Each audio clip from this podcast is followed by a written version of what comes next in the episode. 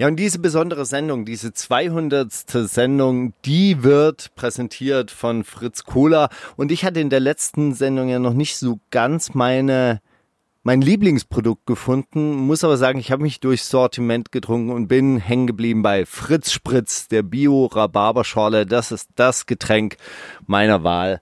Das ist das Sommergetränk 2020. Ey, ähm, wenn du die Jingles machst, kannst du die so ein bisschen machen wie so die alten Primo-Sachen oder so Risser-Geschichten, weißt du, mit so schleifenden Bandgeräuschen und so Vinylknistern. Man weiß, ich dann schon auch so geil fände werden, wenn so moderne Drip-Sounds drüber gemacht werden. Und eigentlich auch so 808-Wing-Schleifer-Sounds, weißt du, so richtig verzerrte. So dass halt richtig knallt. Die wundersame Rap-Woche mit Mauli und Steiger. Steiger, es passiert gerade, ne? Es ist die 200. Sendung, deswegen haben wir uns... 200. Sendung, deshalb haben wir dich auch Genau, ausgesucht als wir Gast. haben den Ehrengast massiv und eigentlich sind wir sogar Ehrengäste, denn wir sind heute in der Al-Massiva Lounge, die gestern eröffnet hat, vorgestern. Äh, ja, wann war das? Wann warst du da? Du bist ja auch zufällig vorbeigekommen mit deiner Champagner-Party hier. Hat eine Champagnerflasche mit. Ich Hat er dachte, mir erzählt, ich dachte ja. ja. dass ich komplett underdressed bin, irgendwie mit meinen Schlappen, meiner kurzen Hose. Nee, nee, ich und dann, nee, und dann, äh, und ich dachte, weißt du, wie ich es mir vorgestellt habe? Wie so eine türkische äh, Dönerbudeneröffnung, so mit so riesigen mit, mit Blumenbesteck- so Gesteck riesigen und sowas. Blumengestecken, so die ganze Nachbarschaft kommt, alle gratulieren, alle haben sich fein gemacht, alle sind schön angezogen, nein, nein, nein. deine ganzen Freunde sind da und ich komme da an mit Schlappen und kurzer Hose und dann sehe ich dich, Schlappen und kurze Hose und äh, du stehst da bei deiner Eröffnung und äh, Hast dich aber direkt wohlgefühlt. Ey, Wo du voll. gemerkt hast, dass die, die Leute genauso ge gestrickt sind wie du. Wir haben, ey, das ist auch witzig, wir, also ich kannte, kannte diese alte, oder alte Al-Massiva Lounge, die war ja nicht lang offen, bis, bis Corona gehittet hat und man durfte das nicht mehr öffnen. Genau. Und dann habe ich irgendwann gesehen, bin ab und zu vorbeigefahren, irgendwann gesehen, das Schild wird abgenommen. Und war so, okay. Vielleicht hat, er- hat er das kurz probiert, Kaffee wäre eine geile Nummer, dann kam diese Zeit, man konnte eh nichts machen, okay, scheiß drauf, neues Projekt. Und dann habe ich jetzt gestern von der Er- Er- Eröffnung erst gehört und als ich hier reingelaufen bin, dachte ich mir, okay, also auf jeden Fall verbessert. Natürlich. Das ist ja. viel größer, viel. Ja, was, was heißt verbessert? Ähm, das andere Café war ja wirklich darauf abgeschnitten, äh, eine gewisse Kundschaft anzuziehen, die wirklich sich wohlfühlt, ohne dass man irgendwie auf Kleidung achten muss oder wie es in Berlin momentan üblich ist, nicht zweier, Zweiergruppen Jungs und bla bla bla. Ich wollte einfach so eine Wohlfühloase äh, kreieren mit meinem Partner zusammen und das ist uns auch gelungen. Aber nach einer Woche hast du die fristlose Kündigung bekommen, weil du da drin keine Shisha rauchen darfst. Und eigentlich haben wir ja dann die letzten zwei, drei Monate einfach nur noch vor uns hin vegetiert, aber wussten schon, dass wir äh, im Kopf ganz woanders landen werden so und haben nach Corona, nee, vor Corona schon äh, uns umgeschaut um eine neue äh, neue Bleibe. Und das war der erste Punkt, wo wir uns hier umgeschaut haben so hier in der Förderstraße 7 so ein bisschen insidermäßig hier ein bisschen was preisgeben in Wedding. Und die haben uns direkt angenommen, weil vier Blocks Bonus, weil jetzt massiv auch seriös ist und kann ja nur gut laufen. Und dann haben wir diesen ganzen Laden hier auseinandergenommen und trotzdem dasselbe Spiel gespielt wie dort. Ich will, dass sich hier jeder wohlfühlt. Ich äh, achte jetzt nicht darauf, äh, dass alles äh, komplett Staub entfernt ist. Aber was, warum war das da ein Problem? Weil das keine offizielle Gastro-Ding war oder was? Es war einfach mitten im Ghetto. Es war mitten Voll. im Brennpunkt. Plus, dort hast du null Laufkundschaft. Dort hast du äh, nicht äh, die Menschen, die äh, nach einem äh, gewissen Ambiente suchen, um ihr Langusten, äh, Langustenarsch zu essen. So. Es geht wirklich darum, dort Shisha, Fußball, Kartenspielen, schreien, sich wohlfühlen. Schreien. Und hier haben wir jetzt einen draufgelegt, indem wir wirklich auch ähm, mit, äh, mit besserer Logistik halt besser arbeiten können. Aber trotzdem, die andere Location, ihr hattet ja das Konzept eingereicht, habt aufgemacht und dann nach einer Woche war vorbei. Warum? ja, fristlose Kündigung. also komm, das ist doch. Äh, worin lag es dann wieder? Ähm, vorher war da ein Jahr lang ein Shisha-Laden drin. ja. Und in Berlin bezahlst du ja schon äh, unterm Tisch so einen gewissen Abstand, um einen Shisha-Laden zu führen, weil die ganzen Hausverwaltungen geben keine Shisha-Läden mehr frei. Das bedeutet, es lohnt sich ja für Weil, mich. warum? Weil die halt keine äh, Kanaken-Gastronomien äh, Gastronomien unterstützen wollen mit Shisha, weil die Shisha immer verbinden mit äh, Diskothek, Kriminalität, Streit, Kriminalität, hm, okay. Araber. Und dann habe ich halt gesagt, Aber okay, da hat die Presse schon eine ganz gute Arbeit geleistet und auch die Berliner Politik, oder? ja, ja, Respekt an die, dass sie überall die ein, zwei Kilo unversteuerten Tabak rausziehen und so machen, als ob sie gerade Koks gefunden haben. Dabei gibt's bloß äh, pro Kilo 25, äh, 25 äh, Euro Strafe. Also trotzdem langt das für die Titelseite und die Leute denken sich, boah, zwei Kilo äh, Doppelapfel, äh, zwei Kilo Doppelapfel gefunden, Neukölln-Straße ist abgesperrt worden. So. Also das kann es nicht sein so. Also das, die versuchen natürlich dir Okay, aber äh, das hat den jetzt Tag wirklich, zu versauen. das hat wirklich dann auch Auswirkungen auf die Berliner Vermieterinnen und Vermieter, die dann irgendwie dafür nichts mehr hergeben. Genau. Na, und, auf Business, auf, und auf Businesses, die dann es, Abstände es, zahlen. Es müssen. ist einfach Also, schwer, einen Laden zu bekommen, äh, indem du in der Bewerbung schon sagst, ich will einen Shisha-Laden machen. Okay, aber du hattest ihn. Du hattest ihn. Das Konzept aber war ja jetzt bekannt. ja. Aber der, der Typ, der Vorbesitzer vorher, hat drei Abmahnungen bekommen, dass er da keine Shisha rauchen darf. Ah. Und hat mir trotzdem als Shisha-Laden verkauft. Mm. Das ist schlimmer als ein Album zu verschieben. Boah, das ist so sneaky shit. Das ist sehr, sehr klassisch. Ich selbst war Okay. genau zu diesem Zeitpunkt, wo ich das mitbekommen habe, fristlose Kündigung in der Türkei und dachte mir nur, dass mein Partner gerade äh, etwas gefälscht hat, um mich zu verarschen wegen meinem Urlaub. Aber er war so unter Schock, dass er mir meinen Urlaub versaut hat, obwohl man das gar nicht macht. Ja, ja. Okay, ja gut, so eine Nachricht konnte nicht Ja, warten. aber jetzt umso schöner. Besser. Jetzt kommt draußen noch 2x20 Meter Markise, äh, noch eine ganze schöne Lounge, vorne kommt rein, das und das. Ist auf jeden Fall jetzt für jedermann da. Wenn die Uni dort au aufmacht, gehe ich selbst mit Flyer dahin und sag so, ey, Happy Hour, komm bei mir Shisha rauchen, mach den Laptop auf und lern mal was. Ich sag mal, du machst, also ich traue dir das tatsächlich zu, dass du mit Flyern darüber gehst und Mach die ja. Leute persönlich einlädst. Warum tust du dir das noch an? Also ganz, Weil, also, weil ich selbst zu meinem Ghetto-Lied-Hype damals, wo keiner mein Gesicht kannte, aber jeder meinen Song auf dem Handy hatte, trotzdem durch Schwedding, Moabit und Mitte gelaufen bin und über U-Bahn gefahren bin und meine eigenen Aufkleber aufgeklebt habe, massiv kommt mit dem Datum, wo das Video gedreht wird. massiv kommt. Ja. Ich werde auch nie vergessen, ich habe so ein, so, da war ich, keine Ahnung, 13, 14 oder so, da habe ich so ein Interview mit dir und Falk gesehen, glaube ich. Da hast du erzählt, Bruder, ich bin rumgelaufen und habe Leuten mit Infrarot Ghetto-Lied geschickt.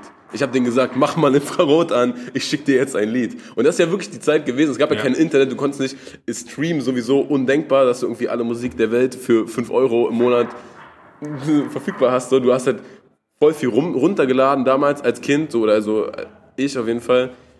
Ähm, sorry nochmal auch dafür. Ist Nee, nee, ist, äh, ist, ist weiß. ein natürlicher Werdegang eines Menschen, wenn er, wenn ich damals nicht an eine Tupac-Platte gekommen bin, All Eyes on Me, Cloud. Dann habe ich sie geklaut. Und nachdem sie zerkratzt war, bin ich nochmal hingegangen, habe sie nochmal geklaut. Ich habe insgesamt sechsmal das All Eyes on Me Album geklaut, weil, wenn das Booklet zerkratzt war oder irgendwas, bin ich immer wieder mit einem neuen Anlauf in, diese, in diesen Ami-Schuppen gegangen und habe mir immer wieder All Eyes on Me Album geklaut. Weil das einfach magisch ist. Musik war für mich schon immer eine Inspiration. Musik war schon immer Magie. Wenn ich heutzutage einen motivieren will, dass er loszieht und was machen soll und nicht nur die Musik alleine lang, sondern der Typus wichtig ist und der Wille und die Geduld und der Araber sagt immer Sabr, Sabr, Sabr, das heißt Geduld, aber keiner besitzt es. Also welcher Künstler heutzutage lässt sich überhaupt gefallen, dass er erstmal zwei, drei Jahre Musik machen muss, ohne dass er die eine Roli anhat. Dieser, dieser Werdegang, ein äh, Rapper zu werden, ist doch heutzutage so. Bei einem läuft es nur Instagram-Hype und Genau. zack. Also, Melken ein also Jahr mir kommt es so vor, dass die Leute eigentlich nur was erreichen wollen, weil sie materialistische Sachen haben wollen so. Aber dass sie, äh, dass sie ein zeitloses Album machen wollen, dieser Drang dazu, wie zum Beispiel jetzt bei Ramo, der sein erstes Album rausbringt, diesen Drang, etwas Zeitloses machen zu wollen. Und er glaubt an das, was ich ihm sage, dass er das so annimmt, das gibt mir nochmal so das Gefühl, so endlich kommt ein Street-Rapper mit, einem- mit einem Gefühl und einem Werdegang, dass er genau das erreichen will. Ich will nicht einfach Gangster-Rap machen, Wassim. Ich will nicht einfach so machen, Wassim. Harakat machen, Klicks, Streams, können wir alles machen. Habe ich auch gesagt, können wir auch machen. Aber ich bin verliebt in dich. Also ich bin verliebt in Ramo, dass er diesen Ansatz hat, etwas Zeitloses machen zu wollen. Weil diese, eine Platte in der Hand zu haben, wo Energie, äh, Schweiß und Tränen drin stecken, so, wann hat man das das letzte Mal gehabt? Hast du diese Gespräche von Anfang an mit ihm gehabt oder ist das, Ja. äh, hat sich das so entwickelt, weil dann auch, ich meine, ich kann mich erinnern, sein Signing war, glaube ich, vor zwei Jahren ungefähr. Genau vor ein Jahr, sechs Monate und zwei Wochen. Der Typ weiß die Woche. Okay, krass.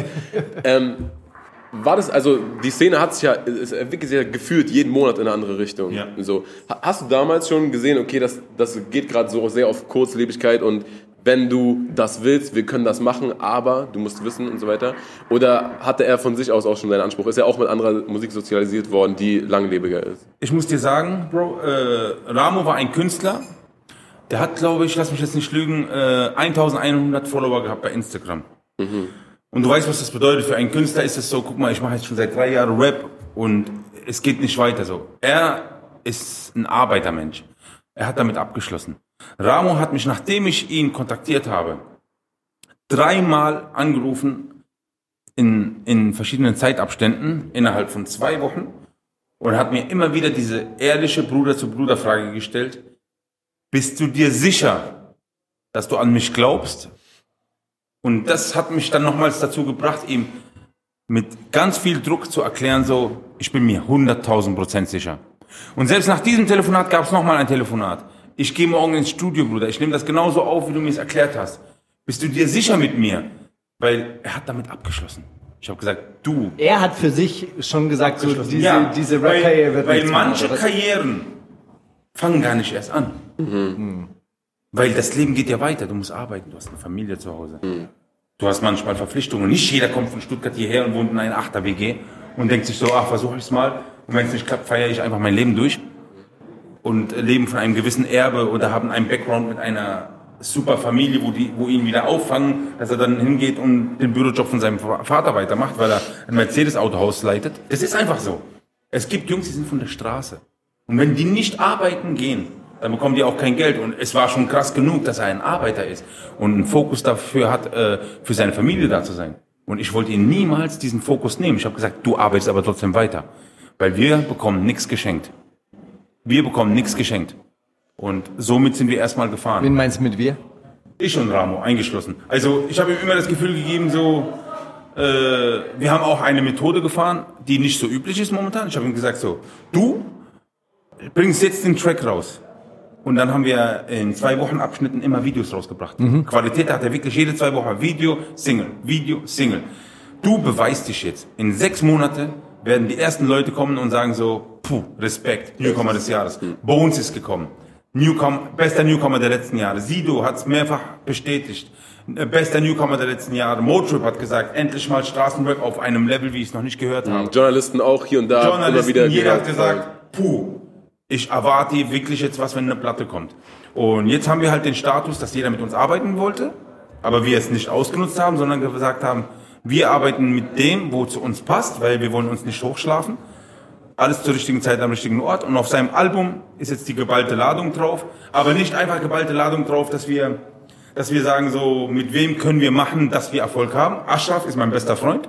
Ich hätte können schon vor zwei Jahren mit Kapi und Samra auf diese Welle draufgehen mit Ramo. Ashraf hat auch zu mir gesagt, komm aus ihm. Ich habe gesagt, Bruder, das sieht doch nach Gefallen aus. Das ist ein Künstler, der muss nach oben kommen, aber er selbst muss sich nach oben arbeiten. Wenn er durch ein Gefallen jetzt nach oben kommt, verliert, verliert er an Glaubwürdigkeit. Weil dann steht und fällt er mit der Aktie, aber er muss ja alleine stehen. Und deswegen habe ich ihn komplett in Ruhe gelassen, was sowas angeht, und dann sind wir gefahren. Und jetzt kommt im Januar sein erstes Album. Und auf dieses Album bin ich sehr, sehr stolz und mit Ansage, Steiger. Und ich weiß, du bist ein super ehrlicher Mensch.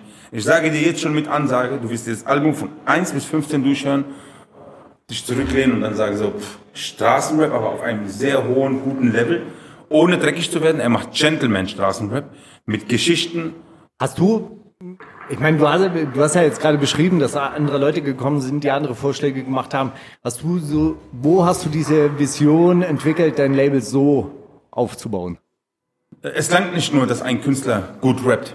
Gute Rapper, ey, momentan bei Instagram, ey, Steiger, nimm dir mal fünf Minuten, scroll mal da runter, jeder steigt aus dem Auto raus und spittet einen 30er. So, wo du dann denkst, so geil, weil äh, 30er schaffst du in 59 Sekunden. Aber das, das kann doch nicht sein, wo ist der Typus? Also, um jetzt weiter auszuholen, so, diese Charaktere, Bushido, Lederjacke, Zahnstocher, zack. Ist so. Was, was war auch, ja, ja, Charakter, voll. voll. Super Charakter. Äh, wenn du dann seine Interviews siehst, so äh, Schlauer Typ und schlauer links. Typ, äh, der reißt einfach das Ding, weißt du? Und wo sind diese Charaktere so? Und die gibt's momentan halt nicht. Äh, es gibt, äh, Apache ist für mich super Künstler und so, aber natürlich reißen sich dann auch die Geister so, Rap, es ist nicht Rap, es ist eine Mitte, es ist eine Mitte. Es ist eine Ja, und, und vor allem äh, habe ich das Gefühl, dass von diesen ganzen, oder dass so aus dieser neuen Modus Mio-Generation, die ranwächst, keiner Interviews gibt, weil sich alle sagen, ey, weißt du was, sag da was Falsches und du verlierst das kleine Stück von deinem Kuchen und du verlierst das kleine Stück an, an Kundschaft, theoretischer Kundschaft. So, und, und da, dafür geben Leute dann keine Interviews mehr. Und du hast keine Ahnung, wer das ist. Die sagen Sachen in ihrer Musik, aber du kannst nicht checken, ob, das, ob die das muss, backen. Dazu muss ich dir was sagen so. Mit auch mein größter Fehler war es überhaupt eventuell vielleicht, äh, dass ich überhaupt Interviews gegeben habe. Ich selbst von mir könnte ich zurückreisen, hätte ich eventuell niemals Interviews gegeben, weil anhand der Interviews, die ich gemacht habe, die ich geführt habe, Sachen, die mir gestellt wurden, also Fragen, die mir gestellt wurden, wie ich sie beantwortet habe, hat die Illusion und die Atmosphäre von massiv äh, abstumpfen lassen. Und das ist die absolute Wahrheit. Und Das der Mythos wäre größer gewesen, wenn du keine Interviews gegeben hättest. äh, ich finde, ich finde ein, äh, einen Menschen interessanter, äh, wenn er Interviews gibt, aber schon reif ist. Ja. Weil dann kommt nur, also vorher, wenn du nicht das Produkt zu 100% äh, auch annimmst, dann kommt eventuell im Interview auf einmal genau der Gegenpol raus. Aber gut, aber bei dir muss man ja auch sagen, waren ja auch komische Lifestyle-Formate teilweise am Start, die ja das auch komplett verhunzt haben. Ich habe meine ersten Also- Interviews bei Spiegel TV gegeben. Ja. Und da kannst du eigentlich nur gegen die Wand fahren. Wenn du drei Tage lang mit Spiegel TV unterwegs bist und die am Schluss dann 15 dreieinhalb Minuten. Minuten, Ja, zeigen so. von dir aus deinem Mundwerk, dann fährst du gegen die Wand. Und das ist auch, äh, das ist auch genau äh, dann so die Planung von denen so. Ich würde das natürlich gerne alles zurückdrehen, weil ich habe bis zu einem gewissen Punkt alles richtig gemacht und bin auf alles stolz. Aber äh, wenn du diese ganzen Sachen eliminieren könntest, dann würde ich sie heute machen so. Ja, check, also check ich bei so, bei so Springerpresse, die eh, also eh nie vorhatten jetzt, oh, da ist ein geiler neuer Rapper, dem geben wir eine Plattform, lass gucken, wie, wie cool, was der für die Kultur beiträgt oder so, sondern die wollen ja, ah, guck mal, Araber, Schublade auf und zeig mal, angeschossen, Ja, angeschossen, cool. Ja, die, die wollen das Aber ja. Und äh, du, äh, auf der anderen Seite sagst du auch, vor Blogs öffnet dir immer noch Türen. Ja. So, dass Leute dich, jetzt sogar läuft ihr auf Pro7 seit, glaube ich, einem Monat oder so. Also äh, vier Blocks hat er. Äh, guck mal, ich sag dir was. Da gibt's eine super Geschichte. Die Italiener in USA. Weißt du, was die Italiener waren? Die Italiener waren die, wie in Deutschland die Kennex. Jeder hat gerne ihr Essen gegessen, aber man hat sie gemieden. Und dann kam der Part raus. Kulturverständigung. Die Amis haben sich gesagt, endlich verstehe ich, wie der italienische Nachbar tickt. Deswegen soll ich nicht seiner Tochter hinterher pfeifen. nee, das sind, ja, voll. äh, Kino ist Magie. Und äh, das äh, führt auch zur Verständigung. Jetzt, ich will das jetzt nicht gutheißen oder so, aber wenn man vier Blocks guckt, irgendwo, wenn du in Stuttgart sitzt, okay? Manfred und Wilma, okay? Sitzen in Stuttgart und gucken vier Blocks und die feiern das. Lass uns mal die Kanaken angucken, wie sich die Fressen einschlagen. Und dann aber auf einmal Sympathie bekommen für ein Tony oder für ein Latif. Und dann aber auch den Background verstehen, dass die beim Amt sitzen und ihren Pass verlängern müssen und keine äh, keine Arbeitserlaubnis äh, bekommen und so, dann können sie vielleicht mal hinter die Kulissen gucken, dass diese Typen seit 30 Jahren hier sind und natürlich ihr Geld waschen müssen in einem Café, weil sie vielleicht kein eigenes Café mit ihrem eigenen Namen drauf machen. Das ist ein Karussell. Ich will das auch nicht gutheißen und so, aber man muss diese Background-Sachen einfach wissen. Das sind so Sachen, wo die äh, deutsche äh, Struktur auch mal einen Schritt zurückgehen muss und sagen muss, okay, das haben wir falsch gemacht. Schneller Arbeitserlaubnis geben, schneller äh, etwas bewilligen, weil die Leute wollen, es gibt Leute, die wollen vorankommen. Das, ist, das wird ja mittlerweile sogar gemacht. Also die, die Politikerinnen und Politiker, mit denen wir zum Beispiel jetzt auch gesprochen haben in, im Rahmen unseres neuen Podcast-Projekts, äh, die sagen alle, ja, da äh, hat Deutschland durchaus was falsch gemacht. Aber hast du wirklich den Eindruck, dass gerade eine Art Verständigung äh, passiert? Also gerade mit den Shisha-Bars, mit den Shisha-Cafés, mit den Barbershops, da wird ja schon eine krasse Dämonisierung vollzogen. Und im Endeffekt kommt dann sowas raus wie Hanau. Also ganz schrecklich. Hanau, Also, ja. also ich bin, ich bin, ich, ich schätze deinen Ansatz, dass du sagst, okay, man lernt sich durch dieses Kino und Kino ist Magie und Kultur ist Magie und man lernt sich Nee, dadurch finde, auch besser ist kennen ist- und die Leute Steiger, du hast mich da falsch verstanden. Äh, Ist für mich, äh, vier Blocks ist nur ein kleiner Baustein dafür, dass die mal ein bisschen in unsere Kultur reingehen. Ja, ja, also- äh, vier Blocks ey, zeigt doch nicht so, zeigt doch nicht den äh, 0815-Araber, der jetzt arbeiten geht. Es ist, es ist ein Straßenepos. Fair enough, das ist ja auch interessant erzählt, Jetzt- das ist ja aber auch jetzt Kultur ich und das ist ja Kino. Aber, weißt du, auf der anderen Seite findet halt in der realen Politik eine Hardcore-Diskriminierung statt. Ja, okay. Und da ist gar nichts mit Verständigung und wir haben Verständnis für eine andere Lebensweise, sondern da ist irgendwie so, ey, entweder passen die sich an oder wir schieben die alle ab, was gar nicht mehr möglich ist, weil ganz Mhm. Viele mehr, äh, deutsche Pässe haben. Aber diese, dieser Eindruck wird ja vermittelt vor einer Politik und einer politischen Diskussion, die ja maßgeblich auch von der AfD dann mit vorangetrieben wird. Mhm. Das, das meinte ich. Weißt Ich du, glaube aber auch nicht, dass damals jetzt amerikanische Politiker der Pate geguckt haben und dachten, ah, okay, jetzt verstehe ich. Jetzt, weiß auch nicht. um Das ist Amerikaner- ja- es, geht, es geht ja um Leute auf, den, auf den Straßen. Ich, ich, ich muss dir einfach um mal was Nachbarn- sagen. Guck mal, ich muss, Nachbarschaften. ich muss mal ein bisschen weiter ausholen. Vier Blocks. Hm. Guck mal, ich mache jetzt seit 15 Jahren Musik. Ich habe davon elf Jahre dreckige Musik gemacht, okay? Unter die Gürtellinie, mit Panzer über deinen Kopf rollen und nochmal Rückwärtsgang. So. Wirklich, also es war brachial, es war Fels- gewaltig. Brocken im also, Studio. Äh, ich habe Gangsterrap gemacht, wo du auch äh, teilweise, wenn du das dann gehört hast, gesagt hast, okay, äh, die marschieren gleich hier ein. So. Es war brachial, es war laut, es war wild. Und seit sechseinhalb Jahren mache ich wirklich äh, Rap ohne Fäkalsprache, ohne Ausdrücke, wirklich nur motivierende äh, Mucke, die nach vorne geht. Natürlich kann ich auch wild werden, aber trotzdem mit Stil. Da lasse ich halt mein Pulver so raus. Ich habe die erste Staffel vier Blocks gedreht, die zweite Staffel, die dritte Staffel. Weißt du, was passiert ist? Ähm, 15 Jahre Rap bringen dir keine Schulterklopfer, wie einmal vor der Kamera zu stehen. Schauspielerei ist viel krasser akzeptiert als Rap, ob, obwohl es letztendlich beides Kunst ist. Und da läuft auf jeden Fall äh, nicht gerade alles äh, fair ab, weil ich denke, dass Rap an sich die Leute, die eine gewisse Leitkultur führen, äh, sprachgewandt sind, dass die auch respektiert werden müssen für Bilder, die sie schaffen. Also nicht nur die zwei Leute, die jedes Jahr Radioslots bekommen. Ich finde, das muss jetzt ein bisschen breiter werden, weil äh, der Streaming-Markt alleine auf Spotify, Hip-Hop äh, besteht gerade aus 65 Prozent. Alles andere verteilt sich dann. Weißt du so? Also Hip-Hop ist das leitende Ding hier in Deutschland. Nur die Radios wollen das und so nicht ganz wahr. Hey, in Frank ey, ich war in Straßburg. Ja, ja, Äh, Generation 2000, und sowas. äh, 2002, 2003, 2004 bin ich immer in Straßburg äh, in, die, in die Cafés gegangen und in die Bars gegangen und in die Discos dann nachts. Da ist französischer Rap gelaufen, die haben da drauf getanzt. Und der nächste Song war dann französischer Soul und dann ist wieder Rap gekommen.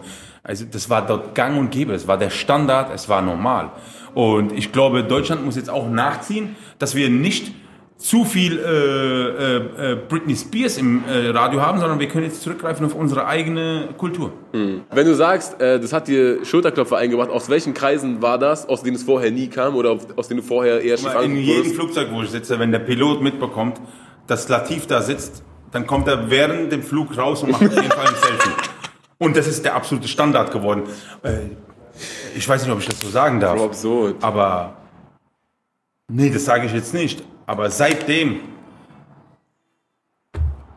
Ich schneide das raus, weil, äh, die- also guck mal, kein Scheiß. seitdem, Wenn okay, du willst, ich schneide das raus. Seitdem machen die Polizisten, wenn ich ohne Gurt bin oder te- am Telefonieren bin, halten die mich an. Wenn die sehen, dass ich das bin, dann machen die ein Selfie und fahren weiter. Es ist gut. Weil die, die lieben alle diese Serie. Das hat alle ein- einfach magisch angezogen. Wow. Ja, das, ist ist, wirklich so. Hier, äh, letzte Woche war schon zweimal der Zoll da und viermal die Kripo. Bei dir jetzt. Ja, ja, die kommen im, rein, Im Laden. die kommen rein, die freuen sich, mich zu sehen, ich führe die durch den Laden und dann machen wir ein Selfie und dann sagen die, hey, warum geht's nicht weiter? Also, ja, äh, also das hat schon sehr, sehr viel bewegt, dass ich wirklich dadurch äh, mehr Respekt Das bekomme. heißt, als- alle Leute, die jetzt wirklich Polizei bekannt sind und mit der Polizei Probleme haben, sollten eigentlich in so Serien auftreten und dann Eigentlich direkt Künstler, so äh, Schauspielagentur. wäre doch, wär doch besser. Oder? ja? Damit könnte man auf jeden Fall so einiges retten. Ja, jetzt sind wir irgendwie abgeschweift auf äh, Araber, Politik, Knast, Bewertung. äh, das, ist, Das ist äh, so- das Prinzip Das Konzept Sendung. ist einfach abschweifen. Irgendwo hin, mal gucken, was geht. Ja, ja. Ey, wir, wir haben aber so kleine Breaks zwischendurch. Wir spielen ab und zu Musik und Okay. ähm, ich habe letzte Woche einen krassen Song entdeckt von Sierra Kid. Mm, Big, Big Boy heißt der, weiß nicht, ob ihr den gesehen habt.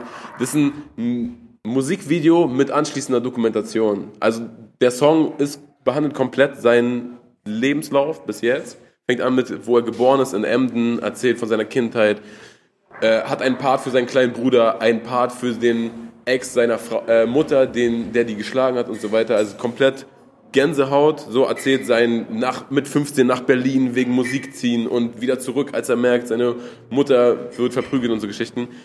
Komplett verrückter Song und äh, größten Respekt dafür, sowas aufzuschreiben, sowas rauszubringen, im Wissen, das sehen jetzt auch Leute, die dir nichts Gutes wollen und sich so, sich so nackt zu machen vor allem. Ich fand's Äh, überkrass. Dazu muss ich sagen, Sierra Kid hat für mich eine ganz andere Kurve genommen, äh, was genau diesen Punkt angeht.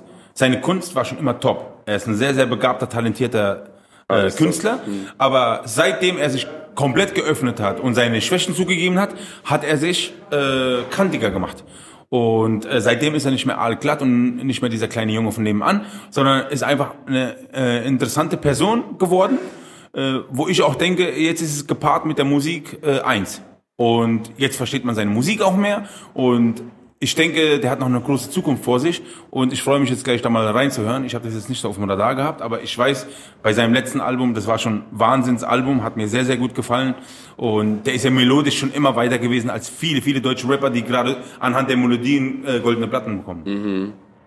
Los geht's, wir hören Sarah Kid mit Big Boy.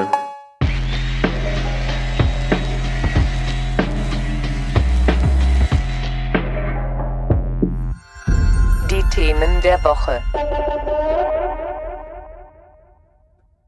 Bist schon wahnsinnig dran interessiert, was gerade abgeht. Ja, natürlich. Wo informierst du dich? Über Musik? Ja. Ich bin, ich höre mir alles an. Alles, was neu rauskommt. Ich, ich mag es nicht anhand einer Single irgendwie das Album zu bewerten. Ich höre mir immer komplette Alben an. Äh, während dem Training. Ich mag es auch, äh, wenn ein Album freitags rauskommt, dann morgens um sieben im Training als komplette Stunde das Album komplett durchzuhören und das äh, auf mich wirken zu lassen.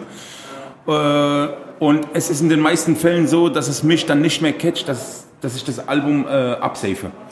Äh, das letzte Mal, wo mir das letztes Jahr passiert ist, ich sage dir zwei Alben, wo ich als Gesamtbild äh, so gesagt habe, okay, das kann ich mir zweimal, dreimal geben als Album, nicht als einzelne Songs. Das war AZ und Suna Super Plus als komplettes Album so melodisch und äh, schön gerappt, hart gerappt, aber trotzdem auch teilweise gesungen. Und wenn es gesungen war, war es nicht Fremd, äh, Fremdschämen-Organismus, sondern äh, eine schöne Atmosphäre so. Und das Shindy-Album. Das waren so Dinger, wo man halt komplett als Einfluss durchhören kann, wo man dann sagen kann, als Album, als Werk ist gelungen so. Würdest du sagen, Shindy ist einer so der versiertesten Schreiber in Deutschland? Oder was feierst du daran? was, was, Ähm, Diese gewisse Attitude, die er durch das komplette Album trägt, dieses äh, arrogante, äh, aber trotzdem äh, flexibel zu sein, auch mal äh, ein, zwei Dinger zu spitten so, aber auf so einem arroganten Level, dass du es fast schon im Auto merkst und dich fremdschämen musst über das, was er meint, über äh, Gesocks und so und er ist jetzt High Society und bei ihm kommt das wirklich echt rüber. Ich fühle das und es kommt nicht auf, aufgesetzt, sondern er... Kriegst du dann als, als ehemaliger Arbeiter oder als Arbeiterkind, als, als Mann mit Gabelstaplerführerschein, kriegst du dann nicht Hass? Du bist so gut informiert. Ich nein, weiß, weil, ich weiß nee, du hast ähm, Gabelstaplerführerschein. Ja, habe ich. Darauf bin ich auch stolz. Äh, das Ding ist, Musik soll dich ja in eine Welt eintauchen lassen. Und ich bin Fan davon, wenn ein Künstler straight eine Linie durchzieht. Und das macht Shindy jetzt locker seit drei, vier Jahren, straight eine Linie durchziehen. Und deswegen, äh, wenn ich dann Shindy höre, dann bin ich halt in seiner Welt. Und dann nehme ich ihm nichts übel. Da finde ich dann äh, seine Welt in diesem Moment voll geil und habe auch Bock drauf. Und wenn die Atmosphäre stimmt und äh, das Vokabular stimmt und die Coolness stimmt, dann, äh, dann bekomme ich null Hass, sondern das ist dann einfach äh, ein guter Film. Das ist krass. Finde find ich einen geilen Ansatz, ehrlich gesagt. Jetzt mal ganz kurz nochmal zurück zu deinem äh, Signing mit Ramo. Wie, Ja. wie hast du den gefunden? Äh, indem ich, indem ich suche. Also ich bin ein, äh, ich habe ein super Auge. Ich habe ein Wahnsinnsauge. Wenn, wenn ich du jetzt, hast neulich wenn, auch erzählt, du hast äh, irgendjemanden an ein anderes Label. Genau. okay. Äh, genau. Also darf man hier nicht sagen so, wäre besser, weil es geht ja darum so, wenn ihr nur wüsstet oder wenn die Hip-Hop-Industrie nur wüsste, wen ich in welcher Kombination manchmal wohin gebracht habe, so würde man denken, Massiv hat niemals, niemals was damit zu tun, weil ich daraus auch im Nachhinein niemals Nutzen gezogen habe oder Musik mit dieser Partei gemacht habe. Aber durch mich gibt es sehr, sehr viele Verstrickungen und sehr, sehr viele Kombinationen, die heute wirklich äh, den kompletten Rap-Film voll machen. Und wir reden hier von den größten Stars. Und ich bin nie als A und äh, als E und A losgelaufen, sondern immer als Wasim, als äh, als Mensch und habe die Leute immer nicht an mich gebunden, sondern den äh, eine Richtung vorge äh, vorgewiesen so. Und dann sind sie mir gefolgt und dann sind die durchgestartet. Du bist, wir wirklich, reden- wir du reden- bist wirklich ein Löwenherz. Wir, wir, wir reden hier wirklich von, wenn wir hier zehn Top-Artists in Deutschland haben, von der, von der neuen Sphäre, dann reden wir von drei oder vier. Jetzt ging es dir, hatte ich den Eindruck, zwischenzeitlich mit deiner Karriere, aber auch nicht immer super 100% gut. Oder? Du hattest ja auch deine Auf und Abs.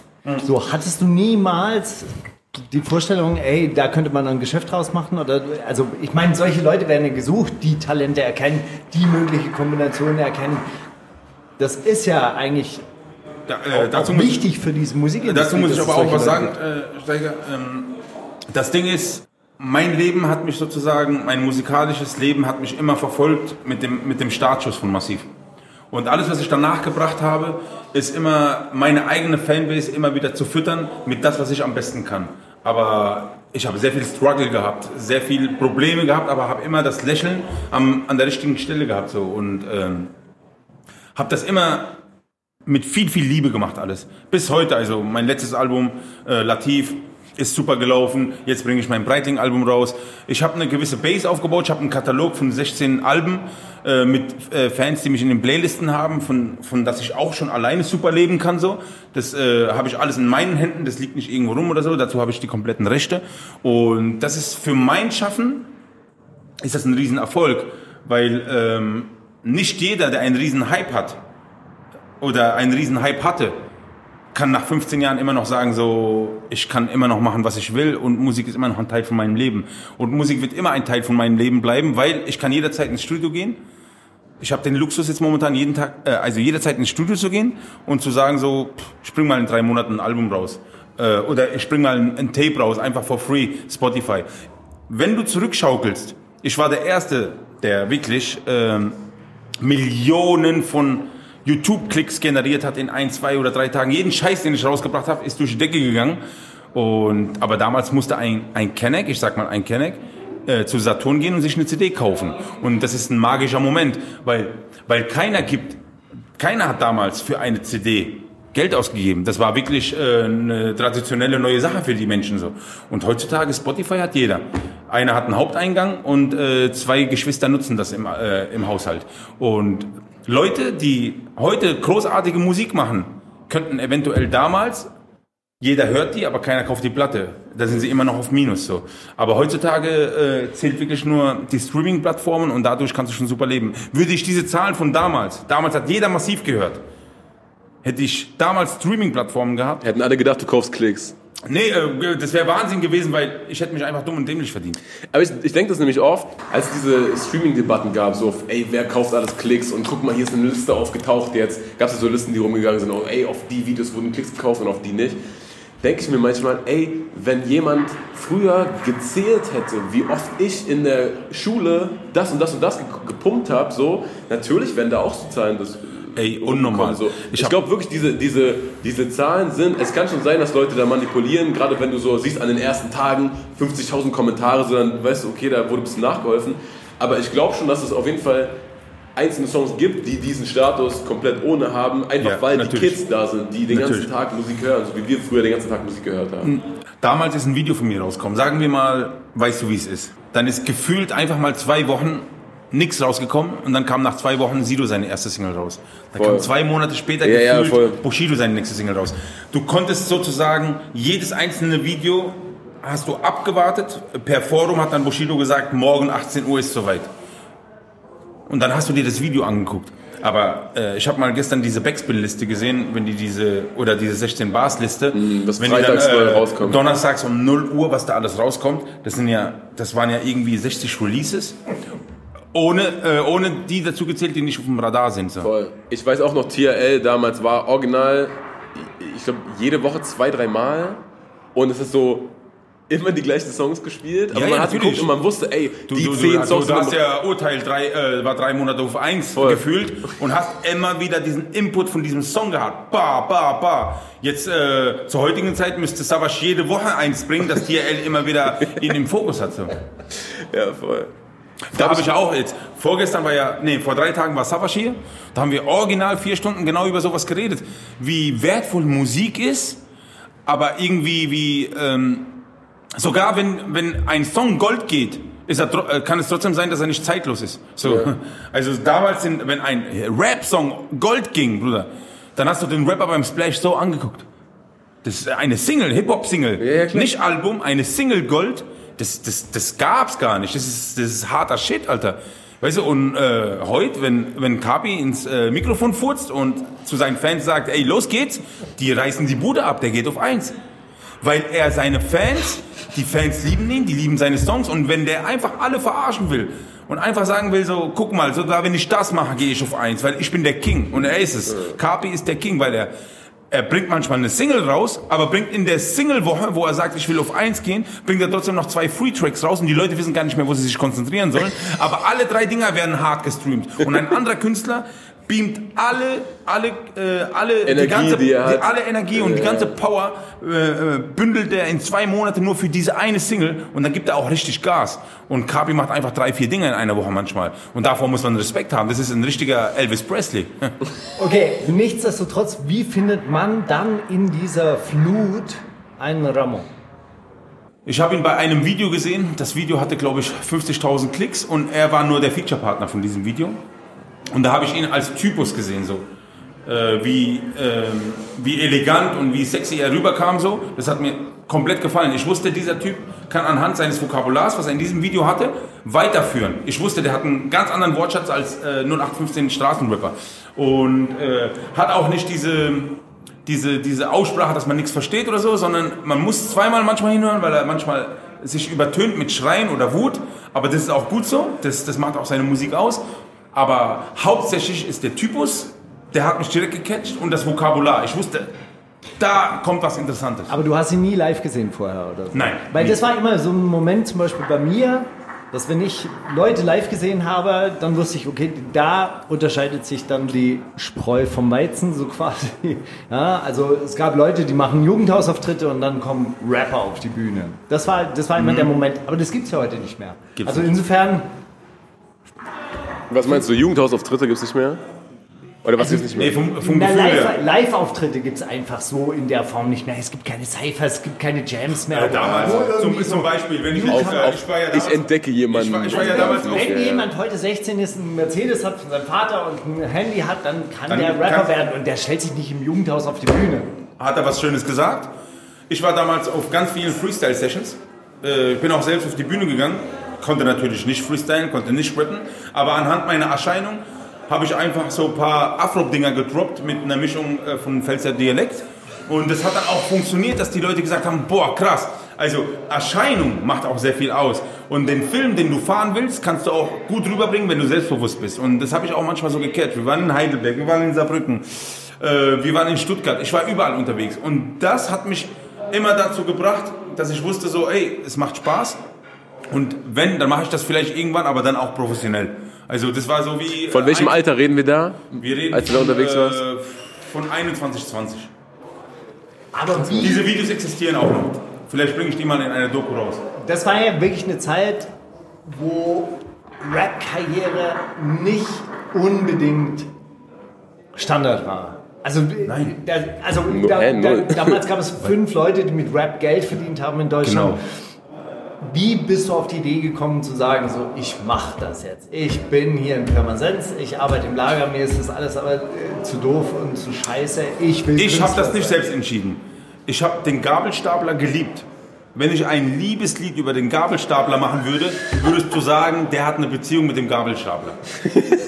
Ich bin eingetaucht in eine Atmosphäre in meiner eigenen Halle. Um 17 Uhr kommt dieser LKW. Ausladen auf B machen. Diesen LKW auf C ausladen. Die Halle war mir. Ich habe meine eigene Essensbox dabei gehabt. Ich habe auf, auf meinem Gabelstapler habe ich meine eigenen zwei Boxen gehabt von Huma oder was für eine Marke das war. Und da habe ich meine Musik angemacht. Ich habe da gewartet. Manchmal bin ich einfach so meine Runden gedreht. Ich wusste, der LKW kommt erst in 45 Minuten. Ich habe mich so wohl gefühlt, aber ich wusste, der Vertrag gilt nur für ein Jahr. Die letzten zwei Monate hat mir jeder auf die Schulter geklopft und hat, hat gehofft, dass der Vertrag verlängert wird. Auf einmal ruft mich mein Kumpel Pitcheck, ruft mich dann hoch, der Schichtleiter, und hat gesagt so, wird leider nicht verlängert. Ein Tag vorher. Da bin ich nach Hause gegangen, ich war so deprimiert, als ob die große Liebe mit mir Schluss macht. Ich war so depri, dass ich mir dann selbst gesagt habe, was mache ich jetzt? Weil ich habe fünf Ausbildungen vor dieser Gabelstapler-Scheiße gemacht. Kunststoffformtechniker, Verfahrensmechaniker, äh, Kfz, äh, Mechatroniker, was weiß ich was, äh, Kaminofenbauer und was weiß ich was für eine Scheiße. Ich habe wirklich alles angefangen und hingeschmissen, weil ich mir gesagt habe, ich muss etwas finden, was zu mir passt. Und dann habe ich in meinem Zimmer gesessen und links, rechts alles Tupac-Posters. Und dann dachte ich mir, scheiße Mann, Alter, ich bin mit Amis aufgewachsen, ich habe Soul im Blut, ich kann zwar nicht rappen, aber wenigstens mache ich eine Demo und versuche es. Und dann habe ich eine Demo abgeschickt, die auch legendär ist, Pitbull, die wirklich grottenschlecht ist. Wir haben sie bekommen. Ja. Also woher Bunker hat sie bekommen? Ich habe 107 Labels. Ich habe 100. Ich komme gleich, Bruder, jetzt. Ich habe. Hier. Ich habe 107 Labels. habe ich meine Demo geschickt. Ich bin so zu der Post gefahren mit meiner Schwester. Und 100 Mal, äh, 107 Mal habe Zwei ich. riesigen Reisetaschen, ja? Ich schwöre dir, nee, das war ein Karton. Alles. Und jedes einzelne Label habe ich einen einzelnen Brief geschrieben. Wie hast du die Adressen gefunden? Internet. Richtig noch mit diesem, äh, ich habe so einen Router zu Hause gehabt, wenn du den anmachst, brauchst du erstmal Modem, drei. Minuten, bis er hochfährt. Trut, trut, trut, trut. Trut, trut. Und bis eine Seite aufgeht, brauchst du auch wieder, äh, brauchst du auch wieder deine Zeit. Und dann hat sich wirklich original, äh, ich habe äh, zu Shimperator geschickt, ich habe zu jedem geschickt, hat sich original äh, wirklich nur MC Bastard gemeldet und hat mich nach Berlin eingeladen, aber hat noch nicht einmal die Demo gehört. Er hat nur das Bild gesehen bei King Orgasmus One oder bei Frauenarzt äh, auf dem Tisch liegen, obwohl er dieselbe CD auch bekommen hat. Da habe ich gesagt, und hast du schon gehört? Hat er gesagt, ja, ja, ist erstmal nicht wichtig, komm erstmal her. Ich, äh, ich will dich kennenlernen, dass das. sieht geil aus. Da bin ich nach Berlin gefahren. Es war aber auch wirklich beeindruckend. Muss man, Ich muss kenne ich sagen. kenn das Bild. Ich habe ja, ich ich hab ja. Demo gemacht, aber wirklich so mit gepresster CD drin, Rolling und Cover und alles selbst gemacht. Schrott, aber alles selbst gemacht. Also ich wollte es wissen. Und da bin ich nach Berlin gefahren, war eine Woche hier und dann habe ich erstmal aus, aus, äh, aus der Situation heraus erfahren, dass Bastard zu mir sagt so, ey, äh, Musik erstmal beiseite. Ich brauche einen, der mich auf die Bühne bringt mit dem, mit dem Sarg und mit der Axt. Und am besten mit Lederanzug. Als Henker. Er wollte mich erstmal als Henker mit auf die Tour nehmen. Wow. Ich war gar nicht eingeplant als Rapper. Massiv Wow. war erstmal, da hieß ich noch Pitbull. Ich war erstmal Henker. Habe ich aber zu ihm gesagt, ey, Bruder, ich will eigentlich rappen. Hat er gesagt, wart doch mal mit dem Rappen, erstmal Show. Und dann habe ich immer mehr Druck gemacht, bis ich dann gesagt habe, so, Bruder, hör dir mal wirklich meine Stimme an. Und dann waren wir beim Frauenarzt unten in der, im Sauna drin, da hat er so ein Mikrofon hängen gehabt. Da haben wir einen Song gemacht, ich, Money Mark, äh, Bastard und äh, Frauenarzt. Und dann war mein Part dran. Und ich habe die ganze Zeit geschrieben. Und ich wusste, ich kann nicht mit Texten punkten. Aber mit was ich punkten kann, ist meine brachiale Stimme. Mit einem guten Mikrofon und nicht aus dem Kinderzimmer heraus. Dann bin ich da reingegangen in die Booth, war voll warm, ich habe mein T-Shirt ausgezogen, ich war 130 Kilo. Das war bemerkenswert, weil das aus mir überhaupt ein Ton rauskommt. Äh, mit so einer Erscheinung war für Deutschland auch komplett neu, weil damals waren alle schön schlaksig, jeder hat seinen äh, Bauchmuskeln unter seinem Pille-Pille gehabt. Aber ich kam da richtig so Bodybuilding-mäßig so, weißt du? Und dann habe ich losgelegt. Ähm, ihr, ihr seid gen ähm, Stech ihn ab, stech ihn ab, stech ihn ab, fick den Spaß, Fick den Spaß. Das habe ich gerappt, das hat er mir dann geschrieben gehabt, weil das die Hook war. Die wollten äh, hören, wie ich auch auf die Hook komme. Und dann habe ich gesehen, also es, ich habe die nicht gehört, aber ich habe durch so eine Scheibe durchgeguckt, wo dann MC Bastard so gesprungen ist. Boah, boah, boah. Dann wusste ich, ah, habe ich die gerade gecatcht. Dann bin ich rausgekommen, jeder hat mir auf die Schulter geklopft und haben gesagt, Alter, du bist so ein harter Rapper, das, das. Und dann hat er mich ernst genommen. Aber erst nach vier Monaten, wo er mich einmal zufällig nach Worok, zu Worok mitgenommen hat, weil er dort Beats picken will, ähm, habe ich zu ihm gesagt, ey, guck mal, äh, ich habe mich so gut mit Worok verstanden, ich gehe mal das nächste Mal, wenn ich nach Berlin komme, alleine zu Worok. Weil dann höre ich mir ein paar Beats an, vielleicht kann ich bei ihm schreiben. Ja, kannst du ja machen. Und dann habe ich dort das Ghetto-Lied aufgenommen. Und äh, als zweiten Song habe ich aufgenommen, hier kommt M-A-S-S-I-V, massiv wie eine Wand. Und äh, nachdem ich diese zwei Dinge aufgenommen habe, wusste ich, ich habe zwei Sachen, die es in Deutschland noch nicht gibt. Da kann mir einer erzählen, was will. Gibt es nicht. Also die waren noch im Studio gesessen und haben zu mir gesagt so, warum sagst du Mahmoud, ich gebe die Hälfte an dich ab. Hast du keinen deutschen Freund? Weil das könnte ein paar Fans verkraulen. habe ich gesagt, nein, genau das bin ich. Und das ist die, die Zeitrechnung ist jetzt genau so, dass der originale Prototyp Kanake kommen muss. Mit einem Vokabular, Alhamdulillah, Inshallah, äh, diese Sachen gab es vorher nicht. Jeder hat zwar stolz über sein Land gerappt, aber keiner war richtig dahinter gestanden oder hat äh, einen heiligen Krieg ausgerufen. Meine Musik war eher so, kommt und man hat dann richtig als Araber gedacht so, Alter, endlich, hinter dem können wir wirklich stehen. Also los geht's in den Krieg. Das war ja Kriegsmarschmusik. So.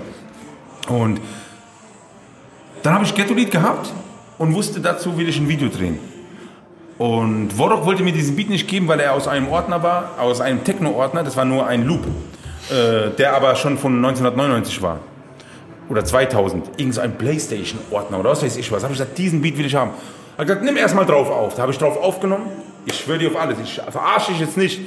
Wo ich dann gehört habe, meine Stimme auf diesem Song und wie ich den rappe, ich will noch nicht, ich will kein Arrangement, ich will kein Master, ich will nicht, dass irgendeiner abmischt, ich will noch nicht mal, dass einer aus Versehen draufspuckt.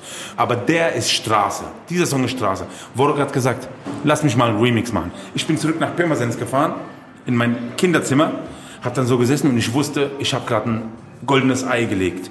Was mache ich als nächstes? Dann ruft mich Worok an und schickt mir äh, einen Remix. Weißt du, was passiert ist mit mir? Ich habe diesen Remix gehört. Ich schwöre dir auf alles, wo ich den Remix gehört habe, ich habe geweint. Ich schwöre dir, ich habe geweint, weil es war, es war so magisch, wenn du diesen Ghetto-Lead-Beat hörst. Du musst den mal hören. Du, äh, wenn ihr später nach Hause geht, hört ihr euch nur diesen alten Beat an, nicht diesen Beethoven-Remix, diesen Original. Ich kenne ja. Ich habe wirklich geweint. Weil ich wusste, es wird sehr, sehr schwer, ihm zu erklären, dass ich den alten Beat haben will. Ich habe ihn angerufen. Drehen, das das? Habe ich ihn angerufen. Hey Bruder, danke dir, das und das, aber alte Version, mein Herz. Hat er gesagt, weißt du was? Ich mache dir gleich nochmal einen Remix, weil ich bin jetzt im Studio.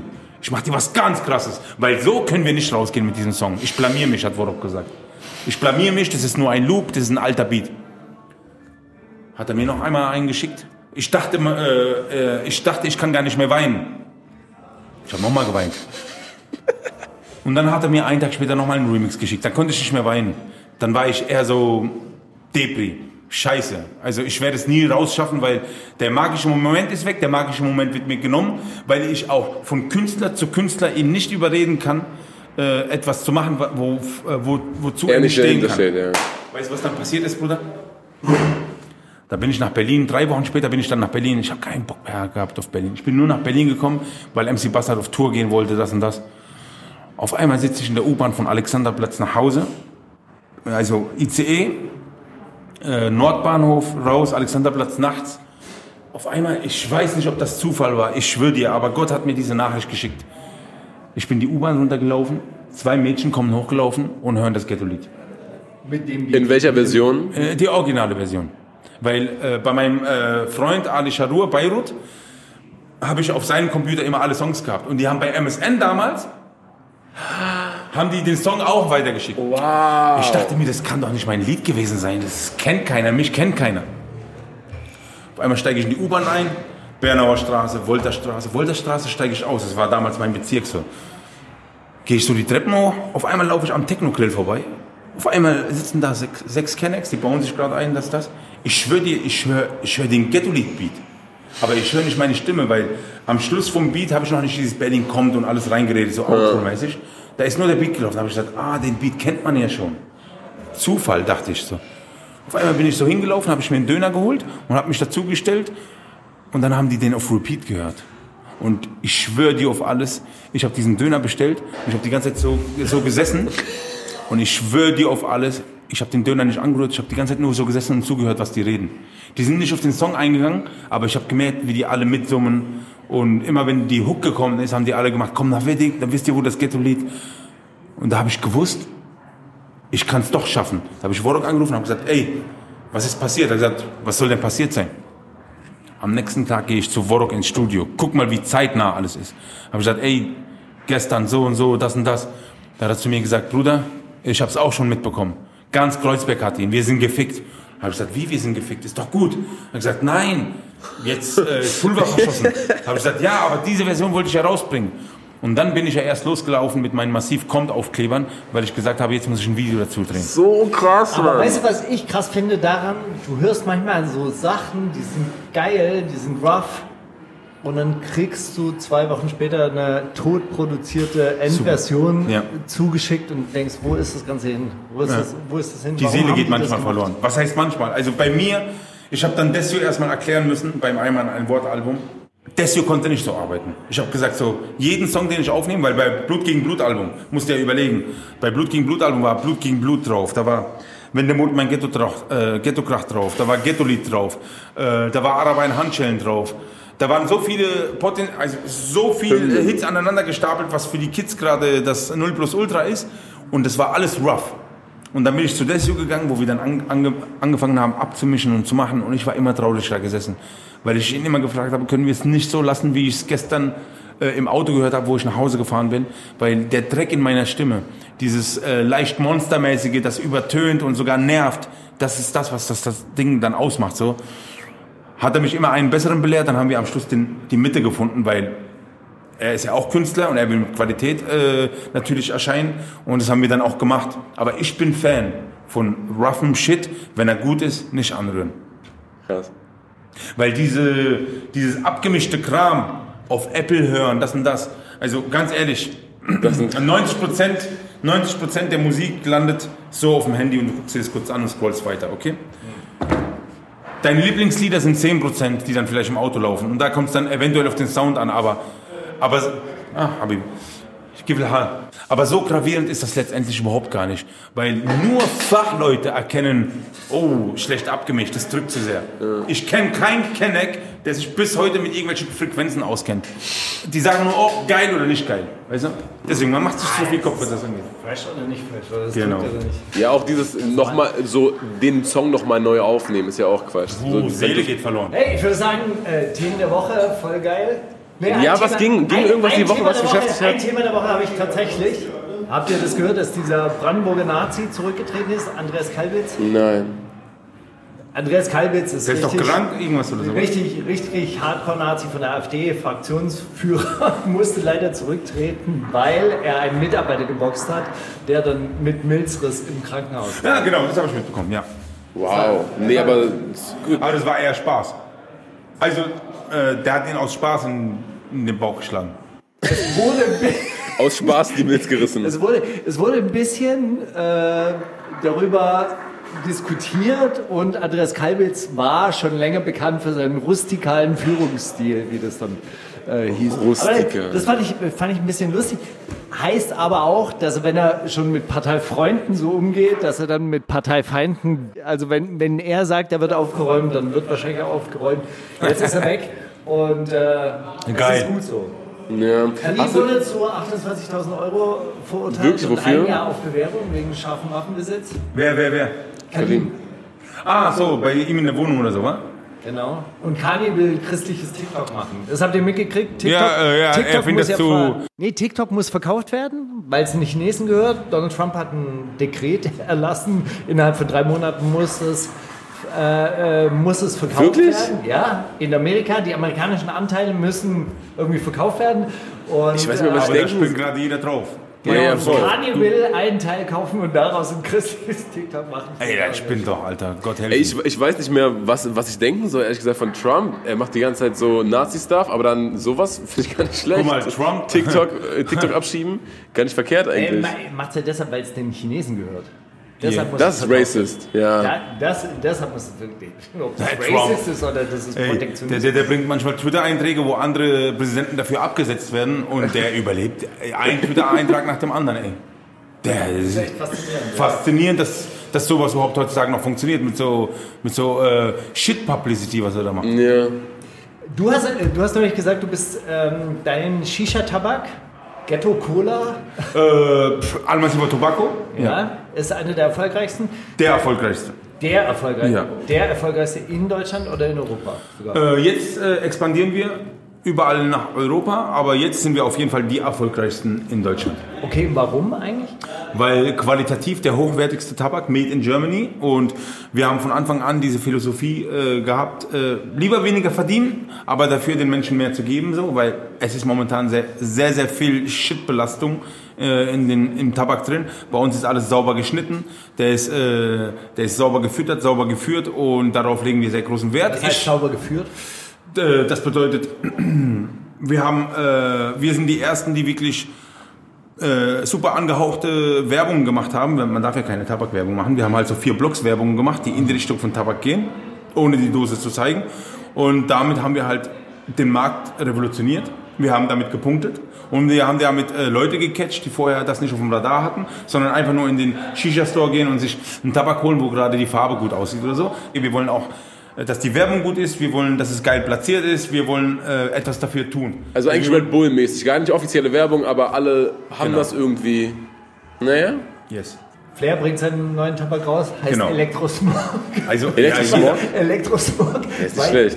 Weiß nicht, ob das der beste Name ist, äh, den man, den man dann auch rauchen möchte.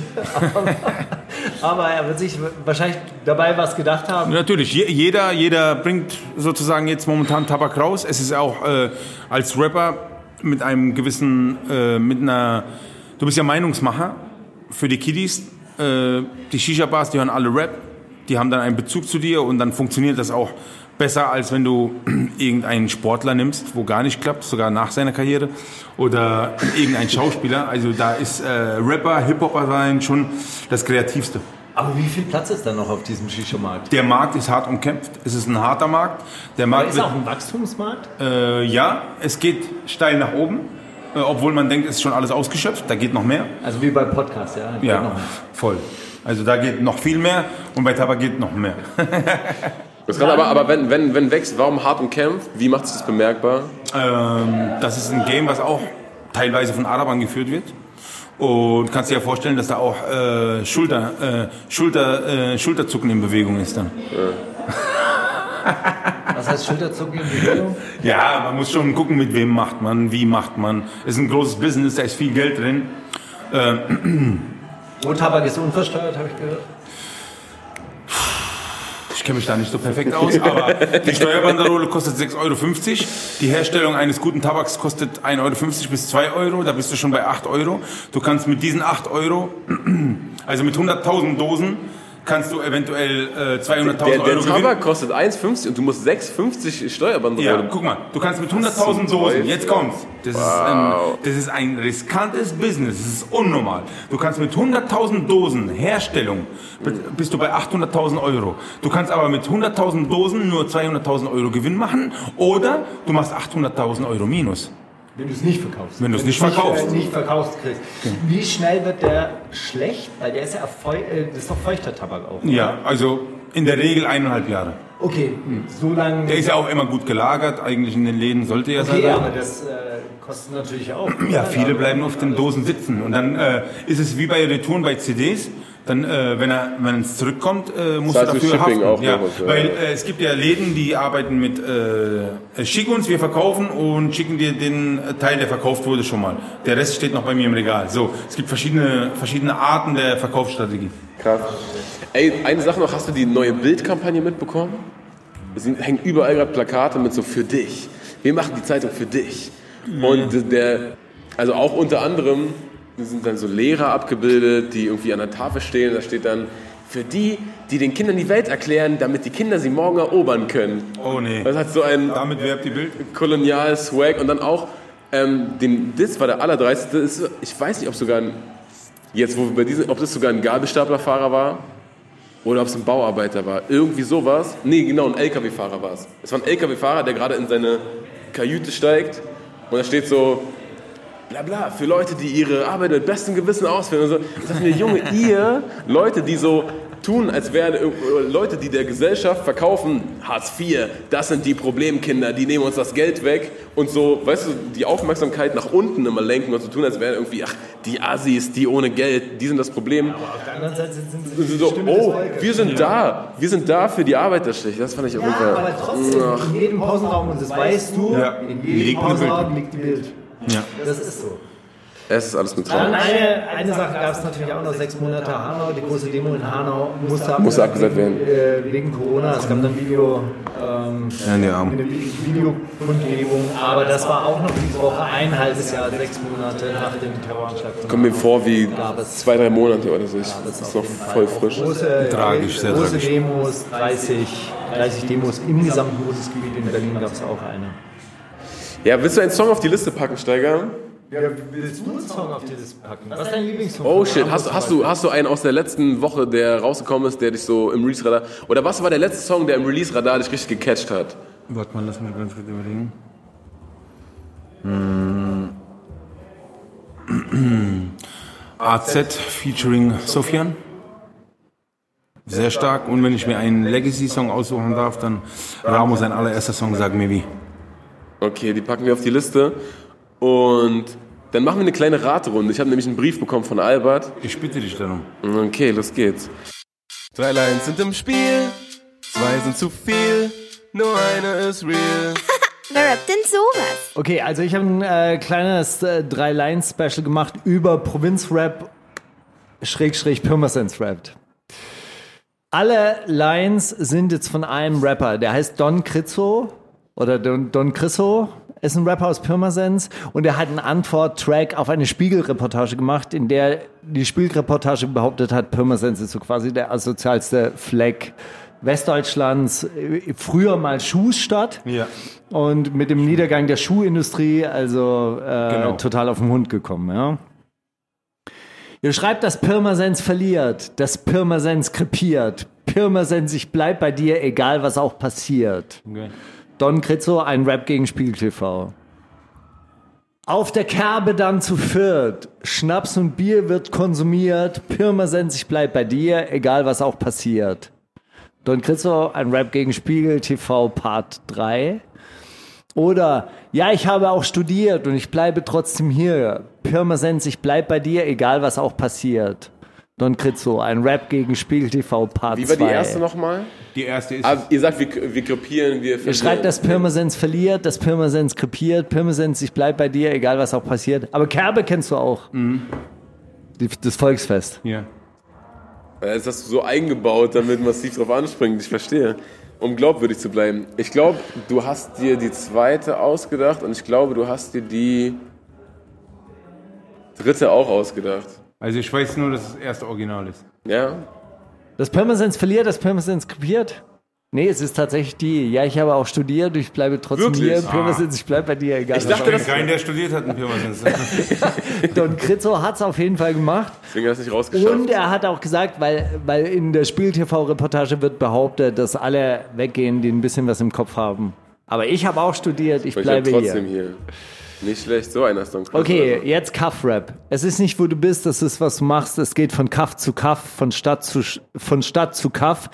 Es ist nicht, was du machst, es ist, wie du es machst, ob in Schule, Büro, Psychiatrie oder Knast. Hab ich schon mal gehört. Kolja liebt das Kleinstadtleben. Es ist nicht, wo du bist, das ist, was du machst. Es geht von Kaff zu Stadt und ob du es dort schaffst. Zurück im Kaff, dann hast du halt verkackt. Nie mehr Provinz, dann lieber Klapse oder Knast. Tour, hasst die Provinz. Es ist nicht, wo du bist, es ist, was du machst. Ich komme aus einem Kaff, gestrandet in der Stadt. Es ist nicht, was du machst, sondern wie krass du es verkackst. Ob in Schule, Büro, Klapse oder Knast. Ich war immer nur ein Spast. Grimm 104 mit Defiziten ausgestattet. Die ist auch, oh, weiß ich nicht. Es ist nicht, wo du bist, das ist, was du machst, aber Kaff bleibt Kaff und Stadt bleibt Stadt. Nach Berlin ziehen ist schon krass, doch du bist und bleibst ein Spast. Meine Brüder sind im Game, auf der Straße, Psychiatrie und im Knast. Prinz Pi. Echt? Ist es Prinz Pi, ja? Ich sag, ich sag, es ist die Prinz Pi-Zeile, weil du mir neulich mal gesagt hast, gibt einen Prinz Pi-Song, wenn den massiv gemacht hätte, dann wäre er Radiostar geworden. Äh, ich glaube, es ist vielleicht der. Wasim, was würdest du sagen, wenn du, wenn dir Prinz Pi angeboten hätte, Würfel zu rappen und du hättest dann gerappt? Ist ein starker Song von ihm. Wer, würdest du einen Remix davon machen? Wenn er es zulässt. Warum äh, legst du Weil darauf? ich glaube, dass das ein Song gewesen wäre, der so perfekt zu dir gepasst hätte.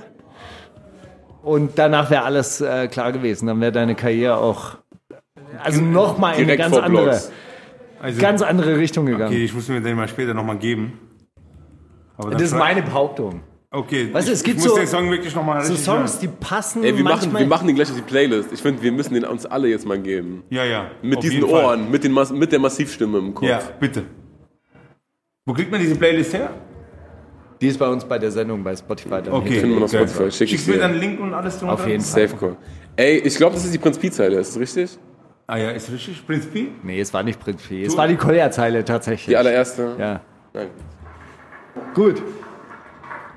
Hast du noch einen? Nein. Okay, ich habe einen Brief von Albert bekommen. Albert, müsst ihr erklären, Massiv ist ein, ein Hörer von uns, der hört uns schon seit, seit wir das machen, ja. Und Ja. er hat sehr lange in, in Japan gearbeitet als Architekt und wurde da geknechtet und jetzt ist er zurückgekommen. Aber er hat uns aus Japan immer Briefe geschickt, das war Tradition. Und er hat uns zum Jubiläum geschrieben, moin Mauli, moin Steiger, sehr geehrter Herr Taha, euer Jubiläum, euer Jubiläum ist mir eine Gelegenheit, das große Comeback anzukündigen. Also, großes Comeback kommt. Noch cooler, noch krasser, noch pfiffiger. Mehr funny Vornamen mit F, aufdringliche Briefe und viele Zitate von Yassin und Sadi Gent. Shoutout an August, danke auch für die neuen Intros, lelele und hallo zurück im Game. Ab jetzt spielen wir alle nur noch Team Albert, ab jetzt geht's richtig los, schneidet euch an, spitzt die Lauscher. Lösung unverschlüsselt am Schluss, machen wir uns nichts vor, Mauli weiß eh und alle antworten. Also die erste Line, ja. Wir kicken Neben- und Hauptsätze, bringen den Mörderflow an tausende Schauplätze, ihr staunt Bauklötze. Wer hat das gesagt? Flo Bodder, Björn Beton, Christian Stieber oder MC René? Wir kicken Neben- und Hauptsätze, bringen den Mörderflow an tausende Schauplätze, ihr staut Bauklötze. Äh, MC René. Flowbutter, sag ich. Ich, also ich weiß es nicht, bei der Kennst du Björn Antwort ich, Beton noch? Nein. Fettes von Brot? Fettes Brot ist es der Nein. Doch, fettes Brot kenne ich, ja. Aber Ja, der eine. Fettes der, Brot, sehr der schlechte Shit- Leistung.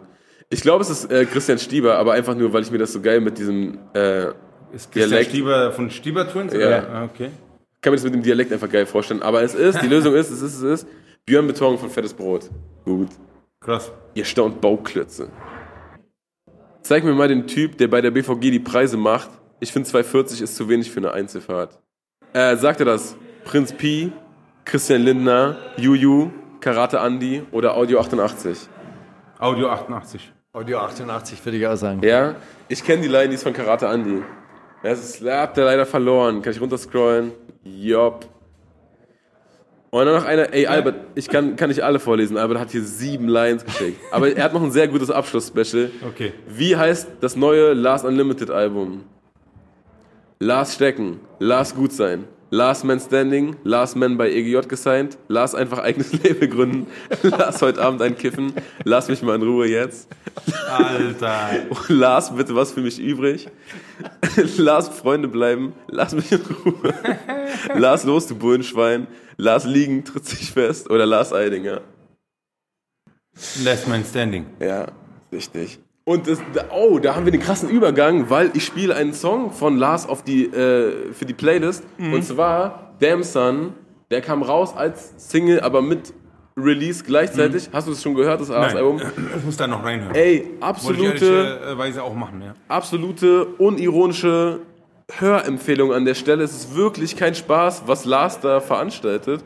Ähm, gibt zwischendurch auch so Parts, wo er dann so äh, Guguga, Hakuna Matata und so Kindersprache einbaut, aber jeder Buchstabe reimt sich mit jedem Buchstaben umgedreht und so. Es ist komplett verrückt gereimt und geschrieben und was er da sagt und wie er das verpackt, Gänsehaut.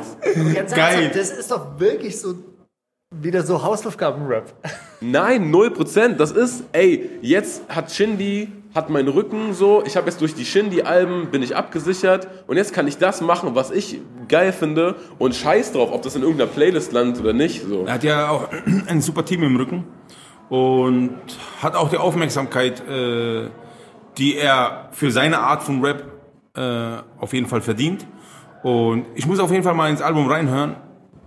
Aber ich finde es immer schade, wenn einer, wenn ein Künstler anhand seiner Kreativität und Begabung am Ende des Tages immer nur auf die Schulter geklopft bekommt als geiler Lyriker. Dem wünsche ich dann auch mal so einen großen Song. Wirklich. Das ist manchmal nämlich ein großer Unterschied. Ja, ich, ich glaube, es ist auch ein Problem, dass so, ähm, haben ja viele Rapper in ihrer Karriere, dass sie so hochkommen und Leute sind so, ey, das ist der Nächste, der ist so ein komplettes Paket, das ist der Nächste. Aber das wird ja dann schnell durchgewunken und dann ist der Neue der Nächste. So, und ich glaube, dass wenn man sich, wenn man so viel da reinsteckt und wenn man dann einmal bekommen, gesagt bekommen hat, du bist der Nächste und dann ist man nicht der Nächste, dann ist, dann ist es, glaube ich, ein harter Rückschlag. Ich schwöre dir. Und man muss das Ist so. erstmal verarbeiten, weil man ist so der Meinung, ey, ich, hab, ich gebe hier alles, was ich habe, da rein. Und die sagen doch, ich bin der Nächste und jetzt bin ich nicht der Nächste. Ja, Ich glaube aber auch, dass, dass du für einen großen Song teilweise auch so mit deinem eigenen Niveau runterschrauben musst. Also Stimmt. das hat, das hat sowas Ja, wie Your Favorites Guitar, Guitar Player, weißt du, es gibt halt den Gitarrenspieler, der drei Akkorde kann und das ist halt einfach mal das ein reicht. Hit. Ja, Ja, ja. natürlich, das reicht auch. Und der bewundert vielleicht irgendeinen, der so wahnsinnige Soli macht, aber diese Soli verkaufen sich halt einfach nicht. Ist so. Sorry. Ja. Na gut, Yes. Lars jedenfalls, alles Gute dafür.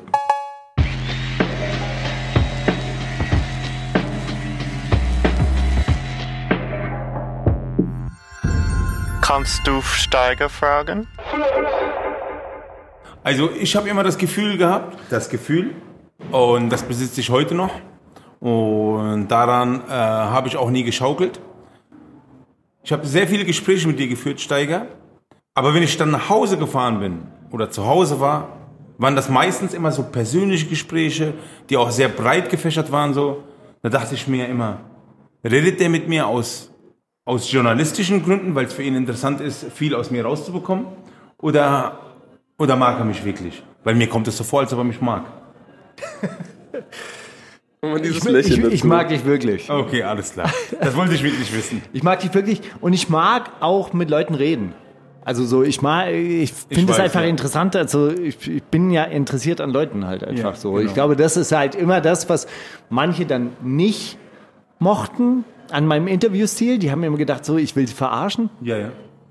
Aber ich bin ja wirklich interessiert an den Leuten. Und wenn die Leute wiederum so nicht ganz gerade sind oder wenn es da so Brüche gibt, dann entdecke ich die, aber nicht aus Bösartigkeit eigentlich, sondern weil ich wirklich daran interessiert bin. Und wie hast du das gemeint? Ja. Und meinst du es wirklich ernst? Und wenn die das dann nicht so ernst gemeint haben, wie sie es gesagt haben, dann wird es halt manchmal so ein bisschen unangenehm für die. Die, die schreiben dann rein, ha, ha, ha, da hat Steiger den wieder aufs Glatteis geführt. Und das ist eigentlich wirklich, das, das möchte ich an dieser Stelle einfach mal offenlegen. Das war nie meine Absicht. Ich wollte nie Leute aufs Glatteis führen. Aber ich interessiere mich. Also, wenn jemand Kunst macht, gerade Kunst, dann interessiere ich mich auch für seine Kunst. Und das war, glaube ich, in den letzten Jahren auch bei den ganzen Künstlern, die jetzt gerade rausgekommen sind, auch schwer machbar, weil die teilweise das, was du zum Beispiel über deinen Künstler gesagt hast, das hast du bei anderen ja auch vermisst. Ja, genau. Ja? Und wenn die anfangen sollen, so, so quasi über ihre Kunst zu sprechen, dann wird es natürlich dünn manchmal und dann ist klar, Stimmt. dass sie keinen, Genau. keinen Bock haben, zu uns in die Sendung 100% zu kommen oder, oder mit mir ein Interview zu führen. Ist so. Aber deswegen war er massiv bei uns, weil er scheut sich vor keiner Frage und er weiß immer eine Antwort und immer noch drei Antworten mehr. Es hat das- unfassbar Spaß gemacht. Wirklich? ganz ich habe eine Frage habe ich noch. Ehre. Eine Frage habe ich noch, weil die ist eigentlich wirklich ganz gut. Wusstet ihr, dass die Stadt Leverkusen nach dem Farben Geil. Was für ein Übergang. Weil Farbenfabrikant Karl Leverkus benannt wurde und der Nein. sie auch gegründet hat? Nee, Also Steiger, das wusste ich nicht. Also ist, danke. Also ganz kurz, dann, dann, nein, nein, warte, ganz kurz. Jetzt dann ist. Bayer Leverkusen Ja. einfach Bayer ein. Collab von Pharmaindustrie und Farb. Ja, natürlich. Ja. Krass. So, der hat eine Firma gegründet auf, auf der anderen Ortsseite und diese Stadt wurde dann Leverkusen genannt, nach diesem Leverkusen. Jetzt meine Frage an Das ist euch. wie, wie Aiken City eigentlich. Ja, Wir kennen sie bloß ein bisschen ärmer. Wenn ihr eine Stadt gründen könntet, könntet, wie würdet ihr sie nennen? City of Love. The City of Children. Weiß nicht. Irgendwie Also so. wenn eine Stadt nach euch benannt werden könnte. Massiv. Geil. So eine Großstadt, massiv, so mit Skyline. Allmassiver, dachte mit, ich. auch so Nein, mit, ist zu radikal. Würdest du auch richtig Dings investieren in den Fußballclub, dass der Champions League spielt und dann irgendwann steht da so oben MAS in der rechten Seite? Das ist krass, Alter. So komplett rotes Trikot mit, äh, mit äh, Schattierung von meinem Gesicht als Wappen. Lass Und dann einfach nur- rein, yalla. Und dann den, den Kader von Bayern München kaufen. Uh. Mit, mit Gazprom Money. So, jetzt deine? Welche meine? Meine Frage an dich? Nein, deine, äh, deine Stadt. Wie heißt sie? Ach so, Love. City of City of Love. Ich meine es komplett ernst. Und dann müsste man so an der Dings, dann müsste man beim Eingang, um eingebürgert zu werden, müsste man erstmal Massephase und so äh, Muskeln alles abtrainieren, damit sich ja keiner schlägt, damit keiner stärker ist als der andere. Dann würden alle chillen. Nein, keine Ahnung. So, Einfach Crack verteilen. Einfach- an der Stadtgrenze. Muskelschwund. Alle sind auf Heroin und keiner will keinem was. Ey, Massiv, es war wirklich uns eine große Ehre, dass wir hier sein durften. Ganz meinerseits. Also sehr, es sehr war, große Freude. war, wirklich, war wirklich schön. Ich habe mich wirklich gefreut. ich mich auch. Ist Ey, und alle da Runde. draußen, ne? Ihr denkt jetzt so, Almassiva Lounge, oh, man wird bestimmt böse angeguckt, wenn man da reinläuft. Es ist wirklich, man kommt rein und die Sonne geht auf. Ja, genau. Man Ist wird lieb gefragt. Schöne, geerdete? Atmosphäre hier drin. Ich kam mir neulich schon wieder vor, als Freitagabend reingekommen bin, dachte ich so, so Nein. alle gucken mich an, so was will der Kripo jetzt? Ja, aber die haben, nur- die, haben uns nur, die haben uns nur angeguckt, weil wir mit Champagnerflasche reingelaufen sind. Hey, bis dann, danke. Tschüss. Bis nächste Woche.